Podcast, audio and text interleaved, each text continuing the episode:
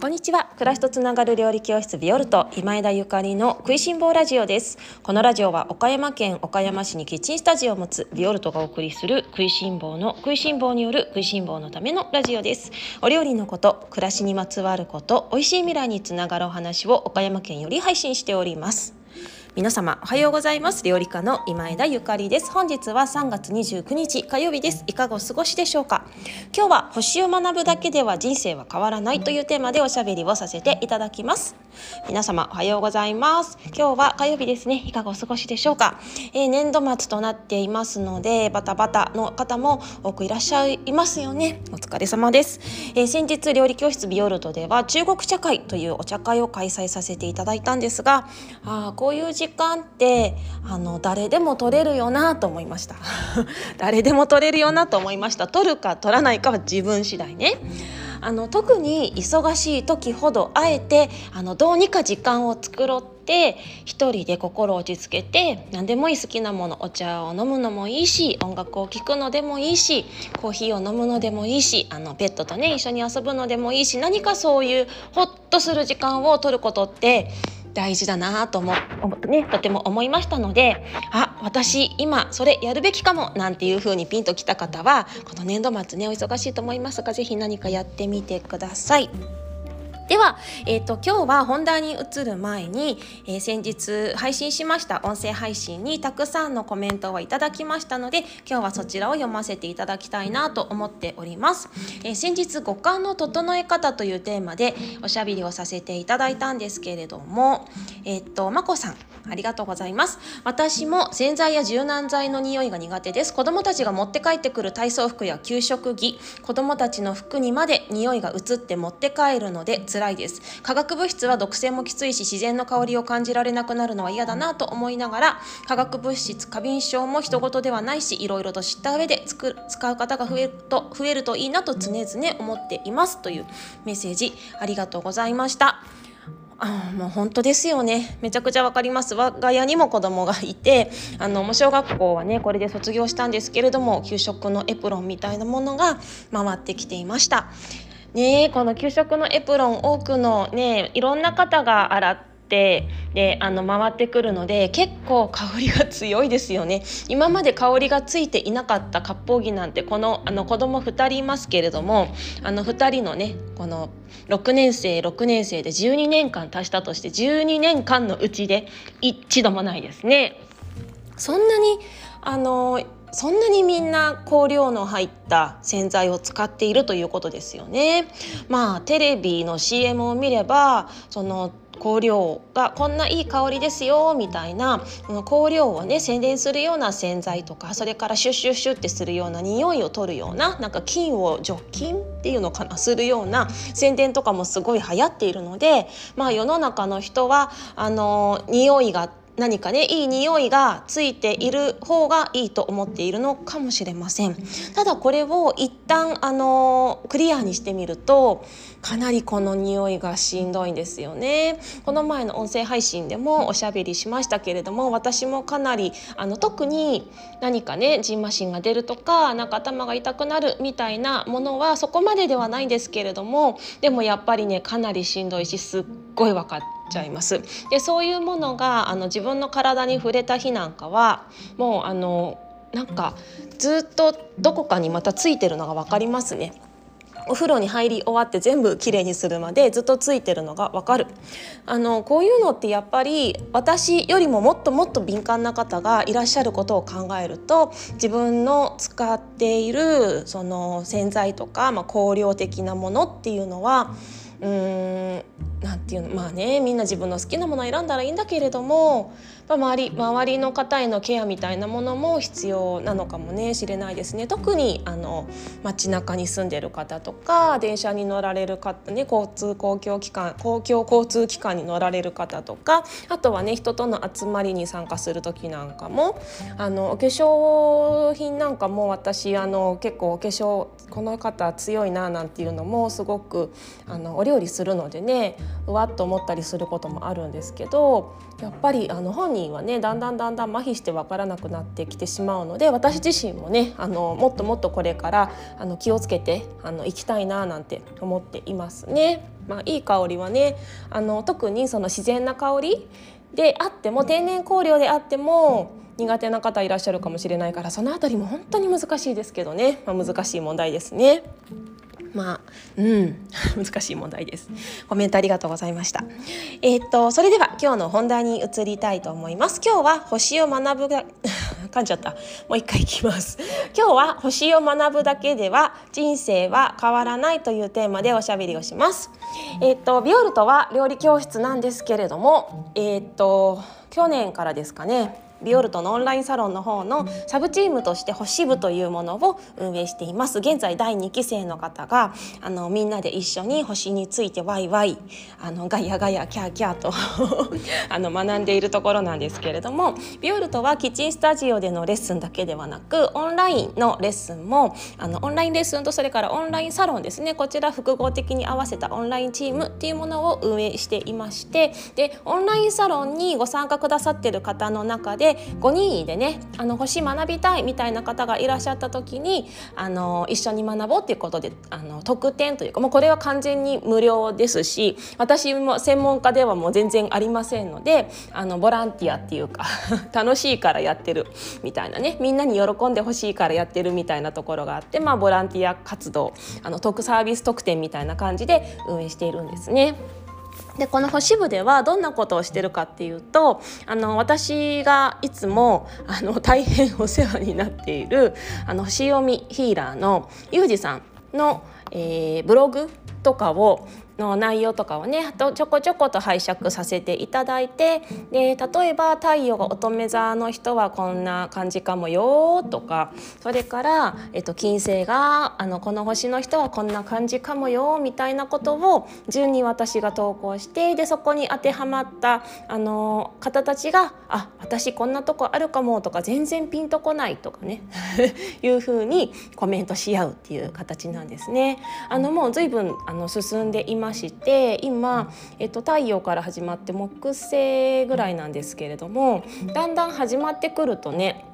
最初のうちはみんななんかあ本当だ分かりみあるみたいな感じだったんだけれどもだんだんだんだんねなんか自分を内観してどう読みほどけばいいか分からないみたいな方が続出し始めていますがでもそのあの内観されているご様子とかねもうなんかすごく素敵だなって思うしあと何て言うのかなこの顔の見えないオンラインならではのあの自分の心の内側を吐露するっていうのかな。こういうようなあの機会を設けてる方もいらっしゃってなんかとても素直な方なんだなとか素敵だなっていうふうに私もすごく思っています。であの今日の本題なんですけどねあの星を学ぶだけじゃ人生は変わらないというテーマでおしゃべりをさせていただくんですけれどもあのホロスコープに全然興味がない方はごめんなさい。あの興味はあるんだけれども全然わからないっていう方はあのうん、なんかホロスコープって今インターネットとかで無料で調べられますしあのちょっとね本とかをあの1冊ぐらい読めばなんとなく分かるようになるのめちゃくちゃ面白いのであの時間がある方おすすめなんですけれども。なんとなくねその自分の自分とはみたいなものの輪郭が見えるんですよね。であのホロスコープって占いなんていうふうに言われているんですけれどもあの私数年真面目に あの入門者として、ま、学ばせていただいていてこれはあの占いではない もう完全に統計学っていうかなんかめちゃくちゃ不思議ですけどねあの先日私体のことを知りたくって自分の体のことを知りたくて遺伝子検査をしてみたんですね。あの例えば自分の、えーと、肝臓がどれぐらいカフェインを代謝する機能を持ち合わせているかとかそれからあの牛乳のタンパク質をあの受け入れるあの体質なのかどうかとかそういうことが遺伝子的にわかるんだそうなんですね。であのやってみてへえみたいな そうなんだみたいな部分があったんだけれどもただねこのホロスコープと比べてみるとホロスコープの方が結構精密だなと思いましたであのそこに裏付けっていうのかな絶対的なエビデンスがないっていうのが すごくあのまた何て言うのかなね、エビデンスがないから信用できないってなってしまいがちな世の中なんですけれどもでもね多分世界中の人たちがここを真面目にねホロスコープ見たらエビデンスとかじゃなくってもうなんだかよくわからないけど合ってるんですね終わり丸みたいな あの感じになるのなると絶対思うのでいかがわしいと思う方ほどねなんか見てもらいたいななんて思いますね。でその自分の輪郭みたいのが見えてくるんですよ。で星部の中でもそう言って皆様が「えー、私こういう才能あるかもしれないんだ」みたいな「えー、なんかちょっと思い当たらない」とか「私なんか昔はこうだったけど今はあんまりこうじゃないな」とかそういうお話をされてるんですけれどもでねあの思うのはやっぱり星このホロスコープですねを自分のホロスコープを知るだけじゃ人生は絶対に変わらないっていうことなんですよ。ね、やっぱりあの何事も勉強も何でもそうなんですけれども学ぶじゃ学ぶだけではあの変わるわけがないんですね。そこを自分の中でどう咀嚼してどう行動に移すかですね。ですのであなんかちょっと星部の皆様への指針みたいな配信に今日今日はなってしまいそうなんですけれどもあのぜひね星をあのご興味持ってちょっとずつ読みほどいてあのいらっしゃってる皆様はその自分の自分の才能ってこうなんだなってえー、嘘みたいに思ってもちょっと嘘かもしれないし 嘘かもしれないっていうのは違うけどなんかあの騙されたと思って楽しそうなことは「えいや」ってやってみてほしいなってすごく思ってますね。あの私自身今ねほんと絶賛そんな感じなんですよ。えー、っと1年ぐらい前ですね。1年ぐらい前に1年経ってないんだけど、まあ、1年ぐらいですね。1年ぐらい前に自分のホロスコープちゃんと見てもらってでその時にうわーみたいな マジかみたいなあの葛藤がすごい起きたのね。でもうすごい心当たりあったし自分の心の奥底の誰かに聞いたら「いやそうですよね」っていうふうに言うから「ああそうだった」ったのかみたいなそうだったよねみたいな。そこでもうホロスコープが言うように自分の才能をあのしっかりね使えるように、まあ、本当にダイヤモンドとは輝、ね、磨かないと輝かないなんて本当言ったもんですよね。っていうかダイヤモンドって本当そうですよね。あの本当にみんなダイヤモンドの原石なんだと思うんですよ。もちろんもうすでに輝いていらっしゃる方もあのいっぱいいらっしゃると思うんですけれども。でも本当に人間ってみんなダイヤモンドの原石で磨くか磨かないかのみだなと。であの自分をね、まあ、ダイヤモンドですね。自分というダイヤモンドを輝かすことができるのは、まあ、自分だけなんです。いいよねそのダイヤモンド。ダイヤモンドさんはね人間が磨いてくれるからいいですけれども。でも人間は自分で磨かないと誰も磨いてくれないわけですよ。じゃあどうするっていう。もうあの私なんてっていうのはなしでもう自分の力を使い切るかどうか。人間ってその自分の脳みそもうほとんど使ってないなんて言うじゃないですか。ね、100のうちの脳みそをもうほんほとんど使ってないなんて言うし私最近ピラティスを習っているんですけれどもピラティスの時にねこの足をあの足の股関節のところからねぐわっと足全体をぐるぐる回すんですよ。寝ながらなんですけれどもでその時にね股関節がどこまで開くかみたいな どこまで足を回すことができるかみたいなであの自分だとね全然あの開けないんですよね一生懸命やってるのに限界があってで先生が来て私の足を持って一緒に回してくるとくれるとね「えこんなとこまで開くの?」みたいなところまで行くんですけれども「えー」なんて言うと先生に「あのね」って人間って本当になんか自分の体の体すらねほぼ使えてないと。100%使えてる人が本当にいないんですよっていう風におっしゃられたんですよね。もうねこの時私自分の体も使えてないし自分の脳みそも使えてないし自分の才能も使えてないしどういうことだと。もうどういうことだと思いましたね。もう本当にあの40半ばになってあと人生半分あるからもうここからどうにかあのどこまで使えるのか私っていう。ところなわけですよ。多分多くの方があのまだまだもっともっと使えると思うのであとはねもう自分がどう行動するかですよね。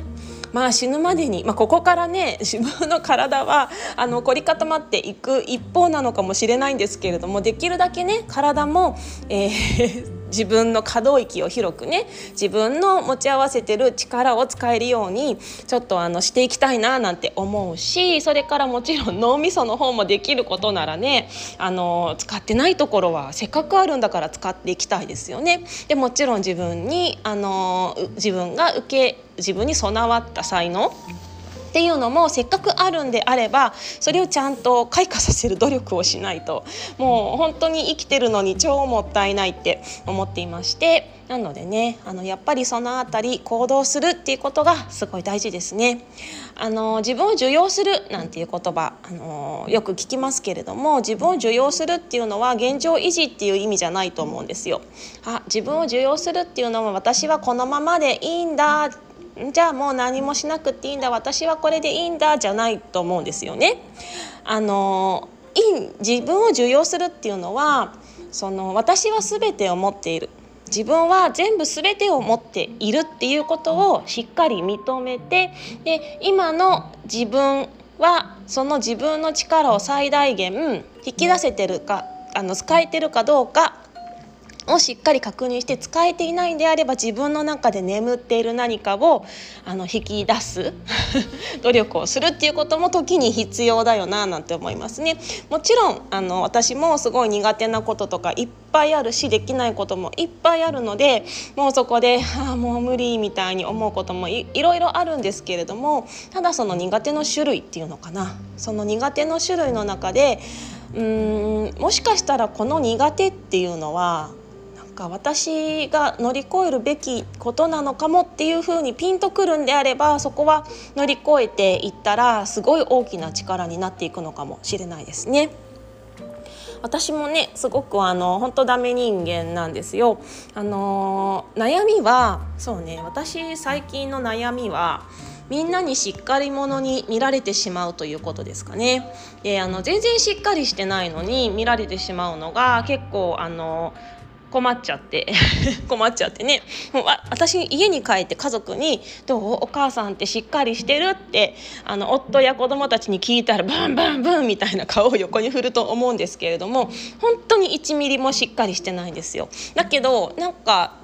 どうどうしてだろうなんかどうしてもそういう風にちっちゃい頃から見られがちででもあのねもしかしたら私もそう見せようと生きてきたのかもしれないですけれどもちょっとねなんかダメな自分もっとみんなに分かってもらえるように出していきたいななんて思いながら多分ねなんかそこが苦手な部分なのかもしれないですね自分のダメなところ出すみたいなところがね。